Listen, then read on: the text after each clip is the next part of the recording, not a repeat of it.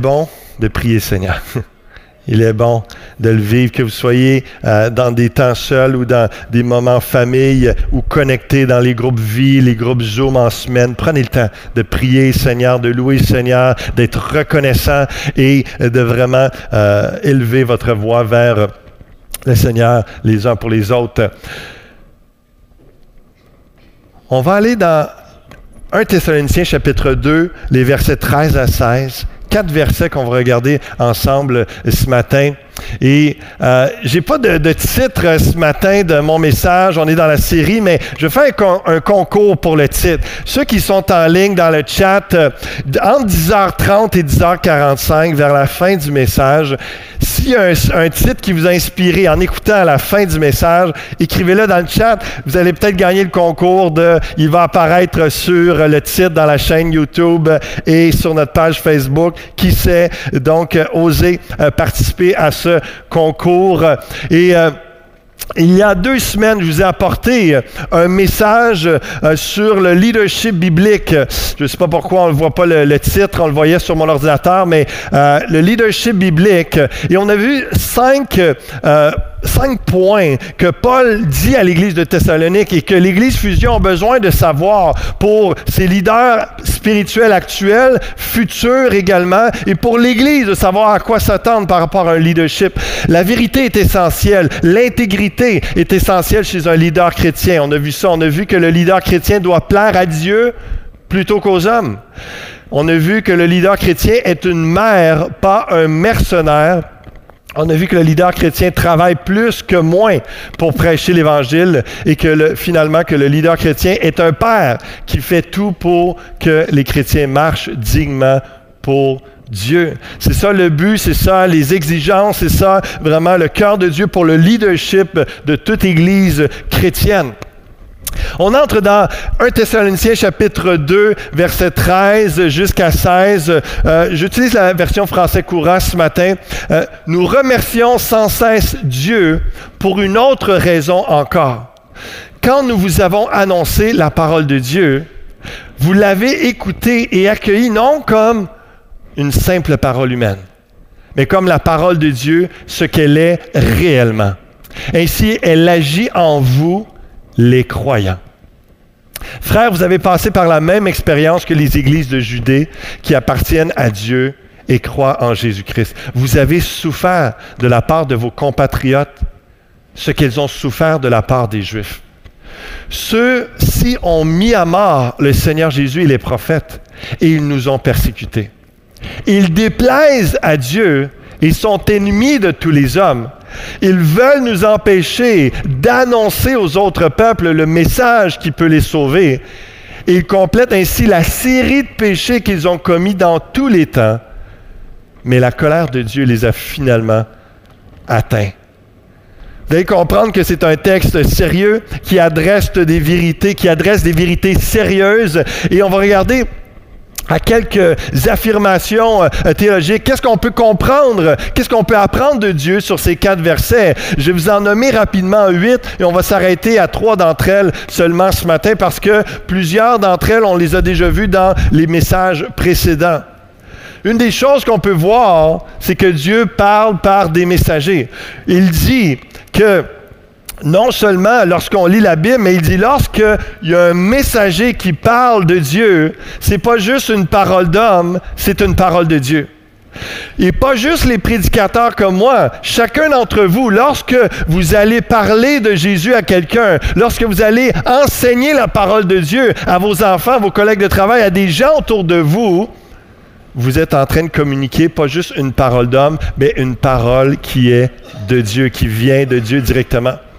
La parole de Dieu agit en nous en croyant. On va y revenir plus tard. Dieu n'épargne pas l'Église des souffrances et des persécutions. On a parlé de ça avec Pasteur Serge il y a quelques semaines. C'est un fait, c'est une réalité, puis Paul le, mentionne. Il l'amène comme si c'était normal. L'Église de Thessalonique, vous avez des persécutions parce que vous croyez en Jésus-Christ, mais vous êtes comme les églises de Judée. Il mentionne ça, c'est la même réalité. Et Jésus-Christ a souffert, les chrétiens souffrent. Jésus n'a jamais dit que le ciel était sur la terre, que le paradis était sur la terre. Et c'est une réalité de ne pas le voir comme une malédiction, mais comme une réalité d'un combat spirituel et de justement comment la réalité que Dieu existe, que le diable existe et qu'il y a un combat et qu'il y a un plan pour que l'évangile soit arrêté et combien l'Évangile perce, combien, Dieu réussit à accomplir son plan malgré toute personne dans ce monde depuis des millénaires et qui essaie d'arrêter le plan de Dieu. Jésus et les chrétiens ont été rejetés par la majorité des Juifs. C'est ce que Paul euh, nous enseigne et ce qu'on voit dans l'histoire euh, de l'Église. Qu'est-ce qu'on apprend sur Dieu dans ces quatre versets également? Ces Juifs qui ont tué Jésus, qui ont persécuté les chrétiens, déplaisent à Dieu et sont ennemis de tous les autres peuples. Pas l'ensemble forcément des Juifs, mais Paul dit, il y a des Juifs, oui, en complot avec des Romains, ils ont mis à mort Jésus. Ça déplaît à Dieu. Et il dit, ces mêmes Juifs, de génération en génération, ils, ont tué les prophètes dans le passé, ils ont mis à mort Jésus, et là, ils essaient d'arrêter l'Évangile. Ils, m'ont persécuté, Paul dit, ils vous persécutent. Ça continue. Mais ça déplaît à Dieu. Ça déplaît à Dieu. Empêcher que la bonne nouvelle de Jésus soit annoncée à toutes les nations est très grave aux yeux de Dieu. On pourrait dire, comme l'expression d'aujourd'hui, un crime contre l'humanité. Pourquoi? Parce que les Juifs, dans leur jalousie, empêchaient que les autres nations reçoivent la vie éternelle.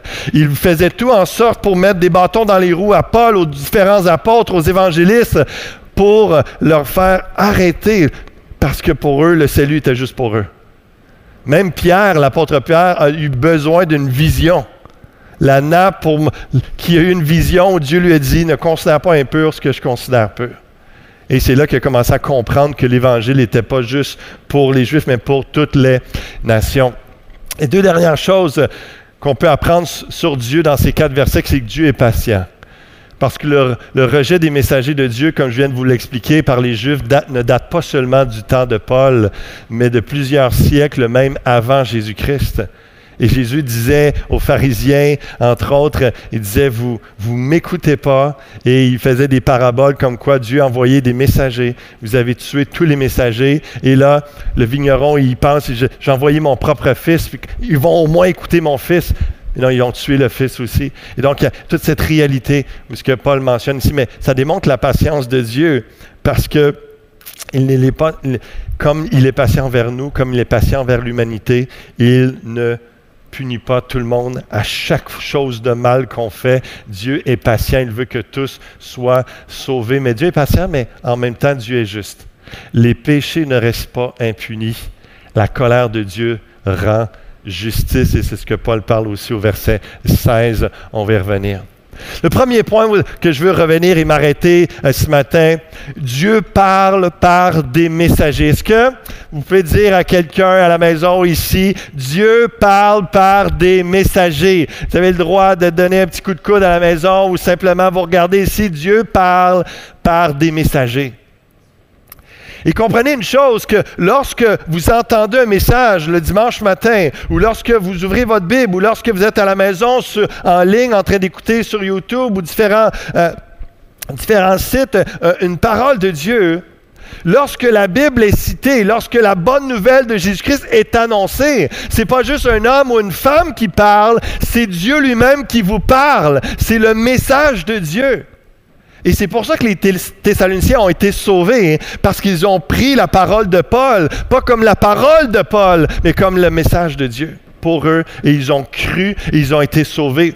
C'est quoi la différence entre un chrétien qui n'avance pas dans sa vie chrétienne et qui fait juste, il a comme juste switcher une philosophie pour une autre, et ça marche pas, il a comme pas la réalisation des promesses de Dieu dans sa vie, parce qu'à quelque part, il a commencé à juste voir, ou peut-être depuis le début, il voit juste ce qui est écrit ou des enseignements comme une philosophie humaine, comme des bonnes paroles de sagesse, comme des bonnes pensées pour certaines sont bonnes, je vais les mettre en pratique, je devrais mieux me sentir. Ah, ceux-là, ça ne me plaît pas, je ne les mettrai pas. C'est pas ça le christianisme.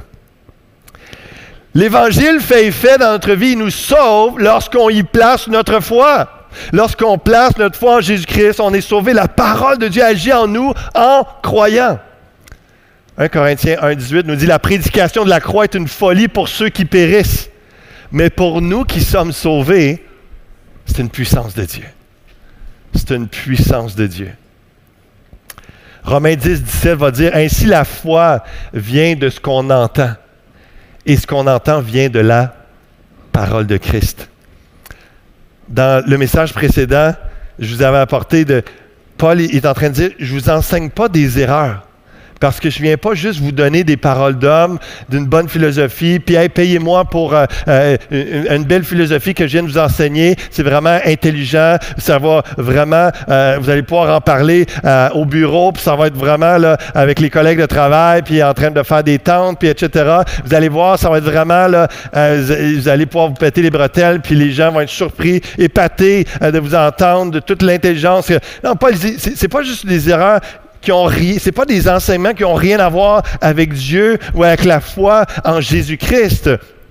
Il dit c'est une parole de Dieu. On vous a enseigné ce que Dieu nous a enseigné, ce qu'il nous a révélé, et on vous l'a partagé. Et la même chose ici, Paul dit aux Romains, la foi vient de ce qu'on entend, et ce qu'on entend vient de la parole de Christ. Lorsque c'est la parole de Dieu, ça transforme nos vies. Hébreu 4.2 va dire, cette bonne nouvelle nous a été annoncée, aussi bien qu'à eux. Mais la parole qui leur fut annoncée ne leur servit de rien. Réalisez-vous qu'il y a bien des prédications qui servent à rien pour bien des gens? C'est décourageant pour nous, les pasteurs, les prédicateurs. Mais c'est une réalité. Parce que si vous ne croyez pas ce qui est enseigné, si vous ne mettez pas en pratique ce qui est enseigné, ça ne vous sert absolument à rien. Si vous parlez de l'évangile de Jésus-Christ à quelqu'un, il ne le reçoit pas, ne le croit pas, ne l'accepte pas, ça ne va rien changer malheureusement. La parole qui leur fut annoncée ne leur servit de rien parce qu'elle ne trouva pas de la foi chez ceux qui l'entendirent. Isaïe 35, on connaît souvent la première portion du verset, c'est cité, puis on ne dit pas souvent la dernière.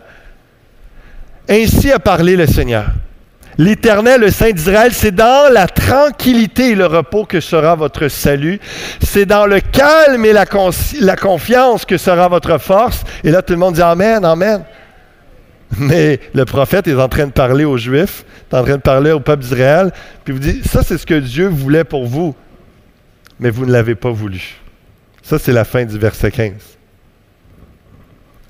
Autrement dit, vous n'y avez pas cru, vous n'avez pas porté d'intérêt, vous n'y avez pas obéi, vous n'êtes pas soumis, donc vous ne vivez pas la tranquillité, le repos, le salut, la, confiance et le calme.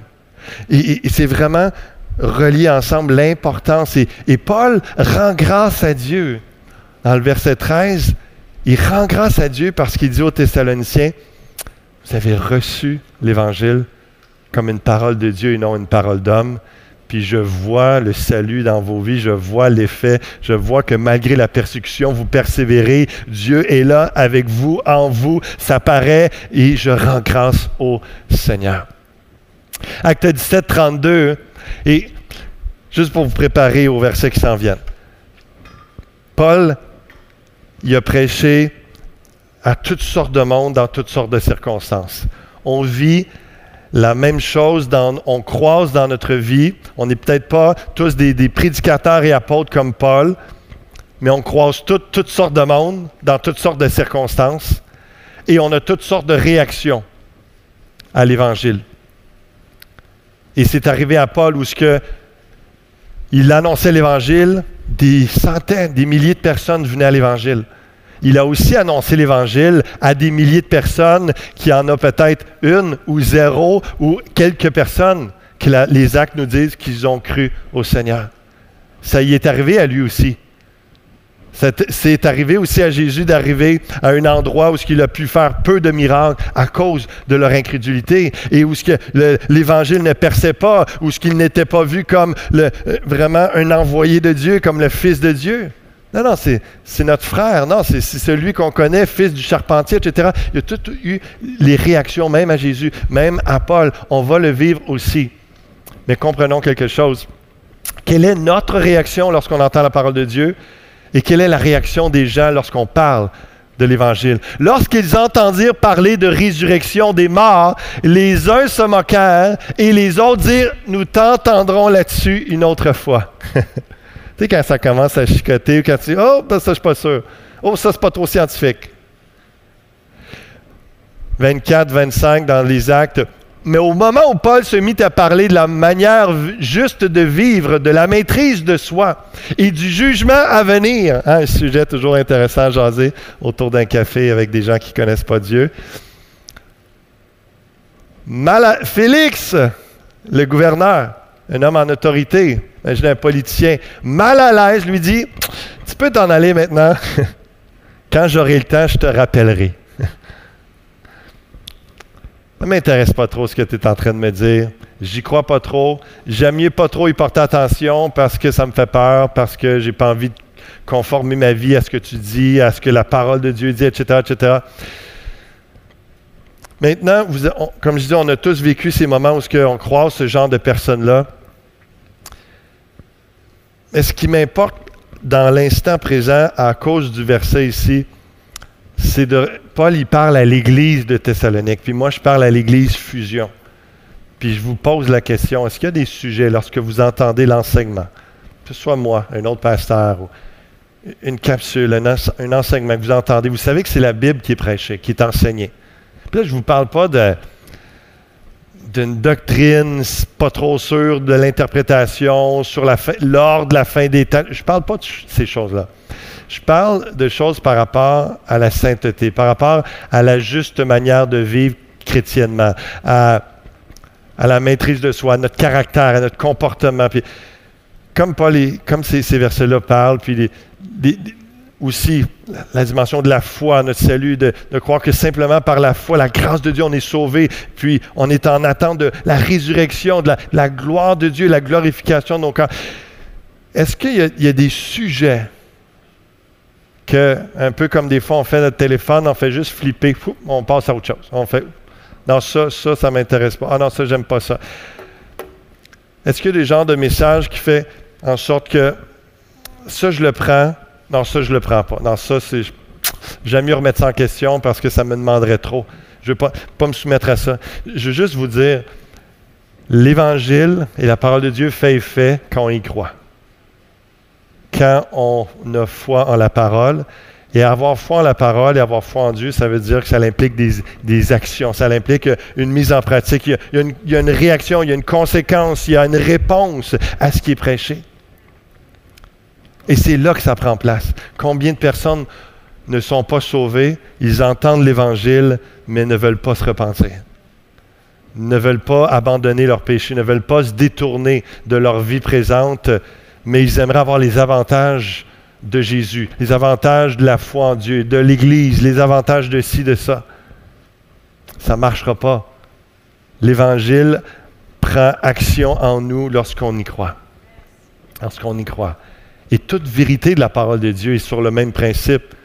C'est en la vivant, en le recevant et en mettant en pratique sa parole que ça fait un effet. Êtes-vous des croyants qui ne croient pas? Je sais que c'est un non-sens, mais la question se pose parce qu'au Québec, combien de gens se disent croyants alors qu'on sait qu'ils ne croient pas?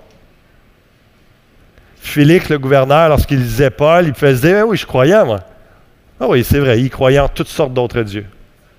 Et Paul lui parlait de Jésus-Christ, le Fils de Dieu, Dieu le Fils, ressuscité d'entre les morts, celui qui va juger les vivants et les morts au jugement dernier. Ah, lui, je ne suis pas sûr les autres dieux, est-ce que c'est plus simple, que la relation est plus facile, ou est-ce que je semble avoir plus de bénéfices pour moins de pertes ou des choses comme ça. Êtes-vous des croyants qui ne croient pas? Ça peut expliquer ce qu'on vit ou ce qu'on ne vit pas. Voici ce qui arrive quand on croit la parole qui vient de Dieu. Tu sais que Dieu est en contrôle et n'est pas dépassé par la pandémie et les faux prophètes qui dénoncent les complots partout. Tu n'es pas inquiété, tu n'es pas perturbé par ça parce que tu sais que Dieu est au contrôle. Tu es gagnant sur toute la ligne, soit qu'il te guérit ici-bas si tu es malade, soit il te guérit au ciel pour l'éternité.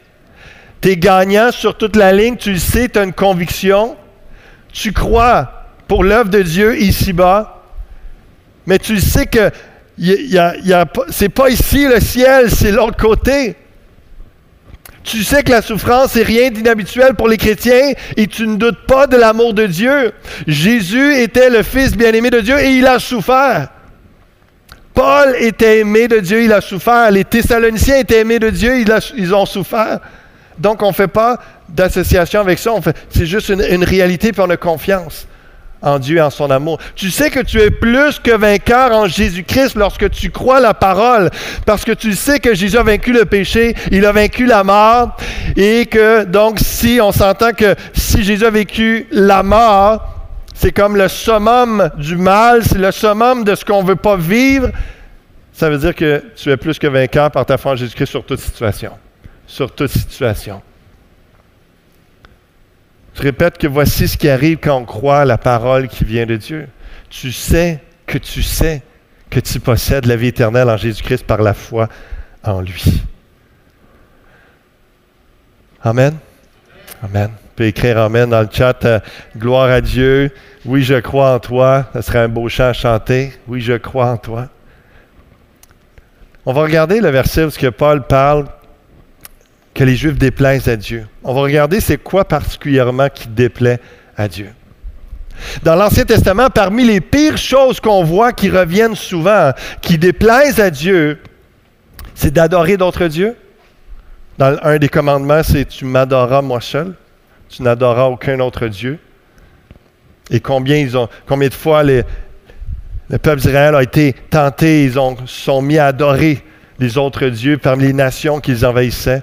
Et l'autre chose qui déplaît à Dieu, c'est de vouloir, dans l'Ancien Testament, on voit ça après la sortie d'Égypte, après l'Exode, c'est le peuple d'Israël qui regarde en arrière. Lorsqu'on veut revenir à notre ancienne vie, ça, ça déplaît à Dieu.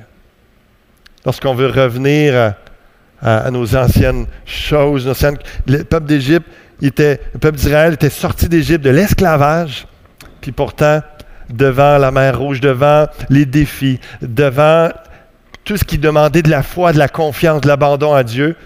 Regardez en arrière, puis ah, il me semble qu'on était esclaves, on se faisait fouetter, on était enchaînés, on était obligé de faire ça, mais on avait, on avait des choses un petit peu plus sécuritaires. On savait qu'on allait manger. On était habitué à nos légumes, on était habitué à ça.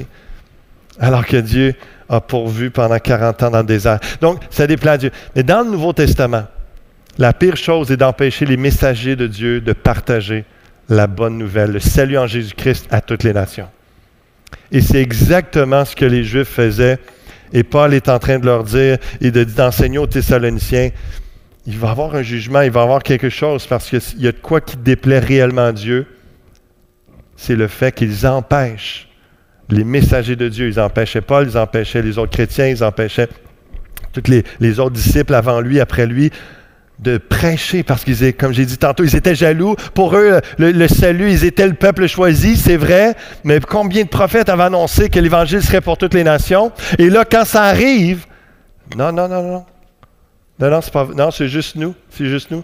Puis, il y a vraiment, il y vraiment lorsqu'on, je sais pas si c'est la, prochaine euh, diapo, parmi les, historiens et, chez le, la pensée romaine, il y avait cette compréhension et cette, vision des Juifs comme ils sont loyaux entre eux, mais ils sont hostiles à toute autre nation.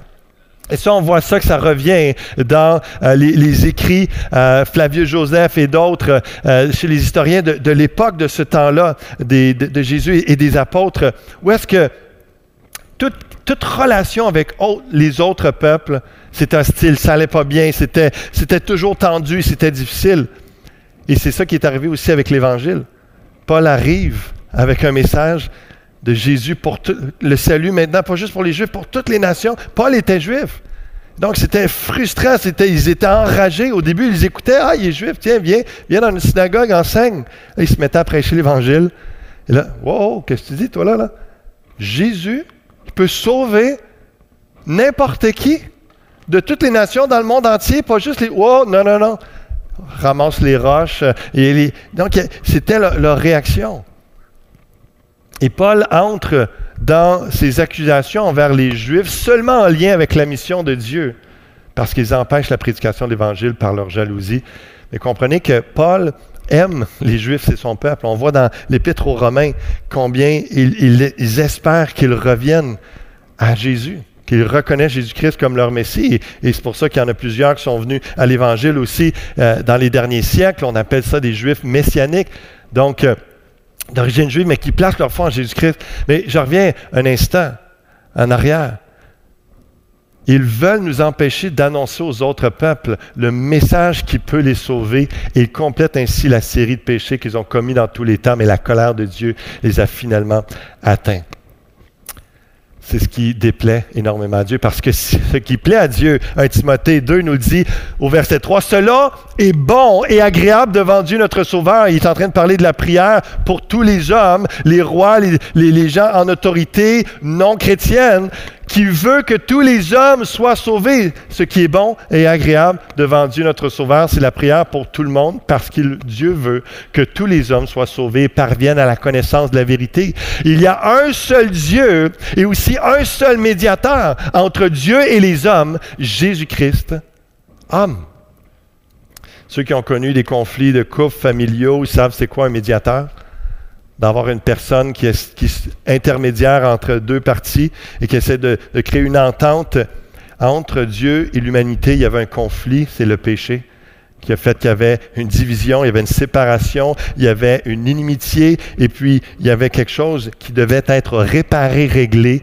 Et c'est Jésus-Christ qui est venu dans son corps humain s'offrir en sacrifice sur la croix pour pardonner tous nos péchés, pour satisfaire à la justice, pour que du côté du parti de Dieu, lorsqu'il regarde l'humanité, à cause qu'il y a le médiateur qui a réglé tout conflit entre les, entre, entre les deux, lorsque l'humanité pose sa foi en Jésus-Christ, le conflit est réglé. La relation renouée, la paix revient. C'est le seul moyen d'être en paix avec Dieu et que Dieu soit en paix avec nous. Hein, combien de gens vont dire Moi, ça va, je suis en paix avec Dieu, Dieu m'aime, euh, je, fais ce que je veux, une petite prière de temps en temps, etc. Mais est-ce que Dieu est en paix avec toi? La seule façon que Dieu soit en paix avec nous, c'est par Jésus-Christ. Et ça, ça plaît à Dieu que tout homme soit sauvé. Et comprenez pourquoi ça déplaisait à Dieu de voir euh, qu'une nation, les Juifs, essayaient d'arrêter l'Évangile pour tout le monde. Empêcher l'Évangile, c'est grave, car comme Gene L. Green va expliquer, L'Évangile, ce n'est pas juste une philosophie qui conduit à une meilleure façon de vivre ou une thérapie qui promeut l'harmonie intérieure. C'est plutôt la puissance de Dieu pour le salut de quiconque croit. Du juif, premièrement, puis du grec. Et lorsqu'on parle du grec, c'est les non-juifs, ça s'étend vers toutes les nations. Le ciel en Jésus, ce n'est pas juste d'échanger une philosophie pour une autre, une religion pour une autre, des techniques de bien-être intérieur par d'autres. Non, c'est une question de vie ou de mort. Une question de vie ou de mort. Ça, c'est le salut qu'on possède et qu'on peut communiquer à d'autres. Dans, le livre que euh, j'ai lu euh, dernièrement, j'ai presque terminé, de, Millennial Mosaic, ça parle de, de la génération des milléniaux et euh, écrit par Reginald Beebe puis Joel Thiessen, Moneta Bailey, qui regardent, c'est des sociologues qui regardent au Canada comment, pensent, vivent, réfléchissent euh, les, jeunes adultes en, ce moment, puis ils comparent avec euh, les boomers, les pré-boomers, puis euh, toutes les, différentes générations, génération X. C'est intéressant de, voir. bon, il y, a plein de choses que éventuellement je pourrais vous, vous reparler, mais à un moment donné, il parle de l'immigration au Canada. Et réalisez-vous que les nations, on n'a pas besoin d'aller dans un autre pays pour aller évangéliser les nations. Les nations sont au Québec. Les nations, les immigrés sont là et ça plaît à Dieu qu'on accueille l'étranger, qu'on prenne soin des gens, qu'on leur communique l'Évangile. C'est tellement... C'est bon d'aller vers les Québécois, c'est bon d'aller vers les Québécois qui ont émigré avec l'Évangile parce que c'est la mission de Dieu. Et en ce moment, c'est à tel point un enrichissement positif, les immigrants dans les églises, que s'il y a une croissance d'églises dans plusieurs régions au Canada et même au Québec, surtout à Montréal, c'est grâce à l'immigration. Parce que ces gens-là arrivent avec la foi. Dans un, dans un Québec et un Canada de plus en plus séculier, mais eux arrivent d'un autre endroit où est-ce que leur foi a été mise à l'épreuve, où est-ce qu'ils ont cru la parole de Dieu et ils veulent continuer de croire et ils voient des gens désintéressés de la foi, mais ils se rattachent à, des églises et, c'est quelque chose à considérer. Mais combien, juste dans la pensée de notre texte, comment ça, ça déplaît à Dieu d'empêcher les nations de recevoir l'Évangile et comment nous, on a le privilège ici d'accueillir les nations. Et j'espère que Dieu est en train de vous parler, de dire, ouvre ton cœur aux autres. Ouvre ton cœur aux autres nationalités, aux autres cultures. J'étais tellement euh, béni de, de, de, savoir qu'on a, on a une sœur dernièrement qui a, euh, qui a, donné sa vie au Seigneur, puis qui veut se faire baptiser. Puis euh, euh, ça fait quelques années qu'elle est arrivée au Québec, et puis on, va vous la présenter éventuellement. Mais on se réjouit de voir les différentes cultures, différentes nationalités servir, de voir des, des, des personnes, des femmes en poste de, de leadership à l'Église qui viennent d'une autre culture, d'une autre nationalité. Et euh, je suis béni de voir. On est en train de préparer un dimanche missionnaire le 6 décembre. Vous avez eu une petite annonce tantôt. Et on va parler un peu de l'importance d'avoir un impact dans notre ville. Comment on ne peut pas aller faire une mission en ce moment en Colombie, on ne peut pas euh, prévoir ça dans un autre pays, mais on peut continuer à être des missionnaires ici, là où on est. On est une église en mission, on est des gens en mission partout et on va parler de ça le 6 décembre. Alors qu'on va recevoir euh, notre sœur, la, fille de Sylvie, Jacinthe Vaillancourt, euh, qui va nous parler de son ministère avec Direction chrétienne à Montréal, où est-ce qu'il y, a vraiment euh, toutes sortes de besoins, mais énorme, c'est énormément multiculturel, ce que Granby commence à vivre de plus en plus, on, on s'en réjouit, mais on va voir comment, et avec notre sœur Liliana qui est la responsable du comité euh, Fusion pour le monde, comité d'émission, veut regarder comment on peut mettre en place quelque chose ici pour les immigrés au niveau de l'évangélisation, au niveau de l'accueil, au niveau de, vraiment aider à, ce niveau-là. On va regarder, on va apprendre, on va euh, s'informer, c'est en prière. Et lorsque je, méditais sur ce texte, et le passage, et je voyais ce qui s'en venait, euh, au début, c'était pas, pas prévu comme ça, mais là, je suis en train de voir que Dieu prépare nos cœurs. Dieu prépare nos cœurs à, quelque chose et mettons ça en prière. Mais je reviens à la pensée principale de, ce point-là dans le texte, c'est comment ce qui plaît à Dieu, c'est que toutes les nations soient sauvées. on a besoin de, de, garder ça en tête, de voir qu'est-ce que je fais moi pour que le salut soit communiqué aux nations. Puis le Québec fait partie des nations qu'on soit toujours, on ait toujours été ici, qu'on vienne de l'extérieur ou pas, c'est la même égalité, le même droit, la même justice, le même désir du cœur de Dieu que tous soient sauvés.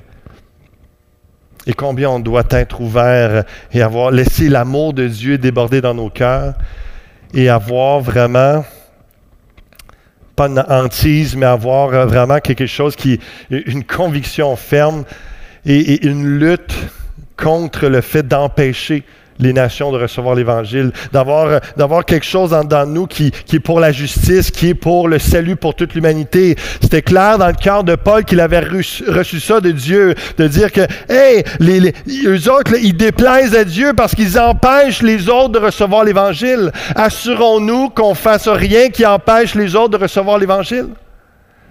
À toutes les dimensions, à tous les niveaux. Es-tu une aide ou un empêchement à propager la bonne nouvelle de Jésus? C'est ma question pour vous ce matin. J'en ai une autre. Es-tu pécheur d'homme ou juste pécheur? Regardez l'orthographe ici. Es-tu pécheur d'homme ou juste pécheur?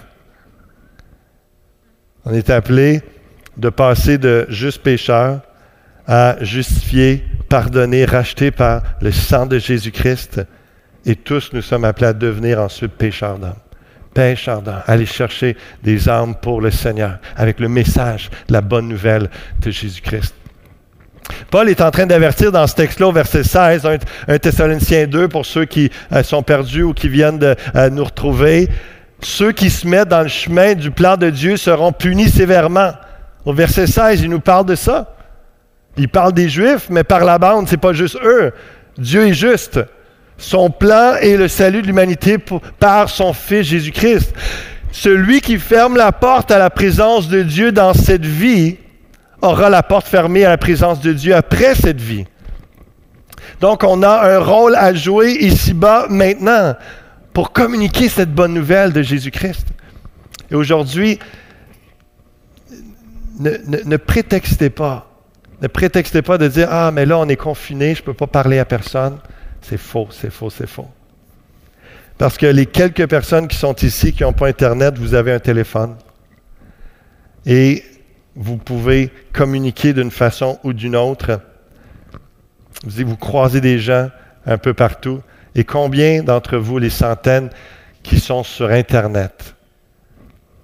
Juste peut-être de communiquer, de partager le lien dans vos courriels, dans, sur votre euh, compte Facebook, en ce moment même, le lien YouTube, peu importe que vous soyez, sur quel compte, quel compte, et de simplement partager ce que vous vivez, un témoignage sur votre compte, de faire une vidéo de, quelqu'un, un prédicateur, un évangile, les capsules, ça me parle, des choses comme ça, qui, euh, vous, voyez que c'est bien présenté, ça vous touche, c'est selon vos couleurs, etc. Vous partagez ça puis vous venez de semer l'Évangile, vous venez de faire la plus grande chose qui plaît à Dieu, qui est de partager la bonne nouvelle de Jésus-Christ, parce qu'il veut que tous soient sauvés.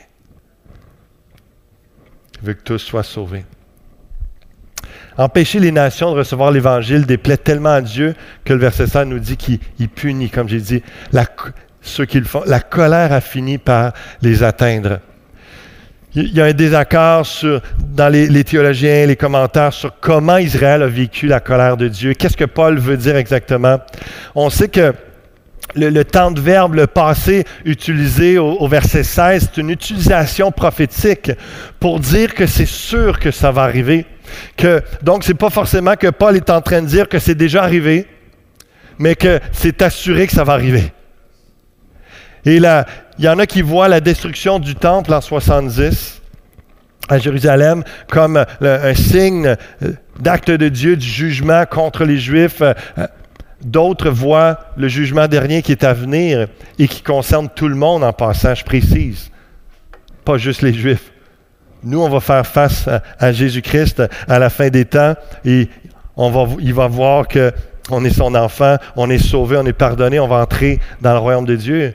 Mais les autres qui ne connaissent pas le Seigneur sont encore sous la colère, de Dieu.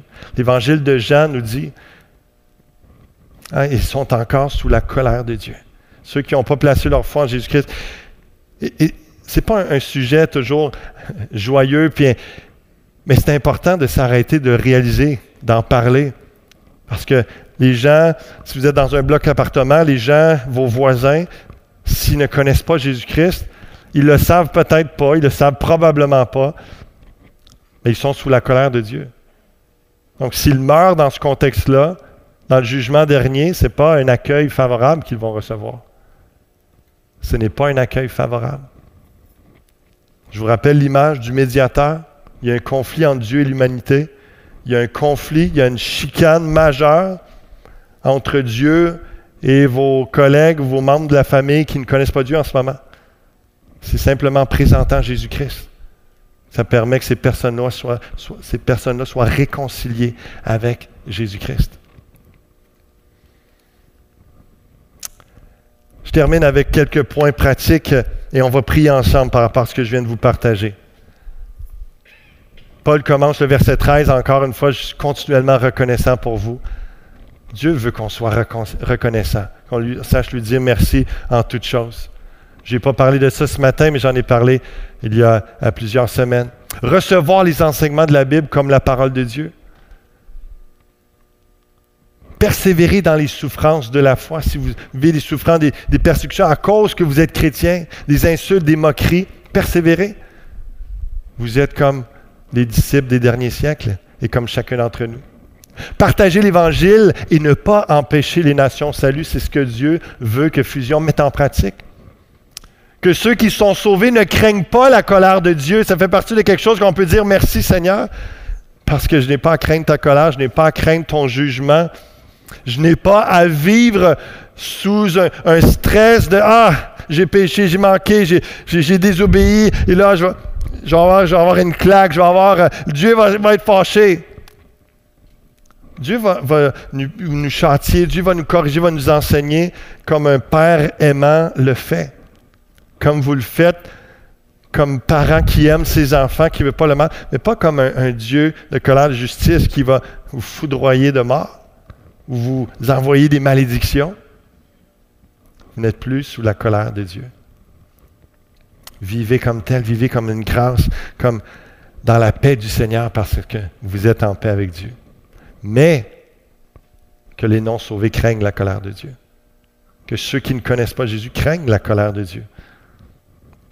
On, a tellement de choses pour nous divertir aujourd'hui, pour nous enlever d'une pensée qui nous stresse, d'enlever d'une pensée d'un jugement, d'une punition, de, la justice. Puis on pourrait dire que c'est particulier de notre époque, mais tantôt je vous ai lu des textes dans les actes que c'était la même réaction. Gouverneur Félix, ou les Athéniens. Acte 17, acte 24. Acte 24, surtout par rapport à la justice, la tempérance, le jugement à venir. Oh, on, va, se parler de ça peut-être une autre fois, si ça ne dérange pas. Mon café est rendu froid, là, on va, arrêter ça. Puis, euh, mais les non-sauvés, faut faut qu'ils craignent la colère de Dieu parce que c'est le fait, la vérité, pour les emmener à réaliser que les pneus touchent l'asphalte, comme on dit.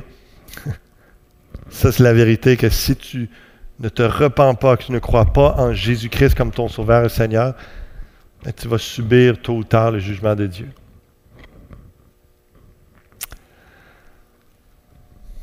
C'est pourquoi que je vous défie cette semaine de partager la bonne nouvelle. Le Seigneur a une personne, une personne, ne serait-ce qu'une personne. Parce que c'est le cœur de Dieu, c'est ce qui plaît à Dieu. Et ce qui déplaît à Dieu, c'est quand quelqu'un empêche que l'Évangile soit présenté. Prions ensemble. Terminer avec ça euh, ce matin, avec ce temps de, prière. Ceux qui euh, sont sur le chat, euh, si vous avez une inspiration peut-être pour le titre du message, vous allez pouvoir l'écrire, peut-être gagner le concours.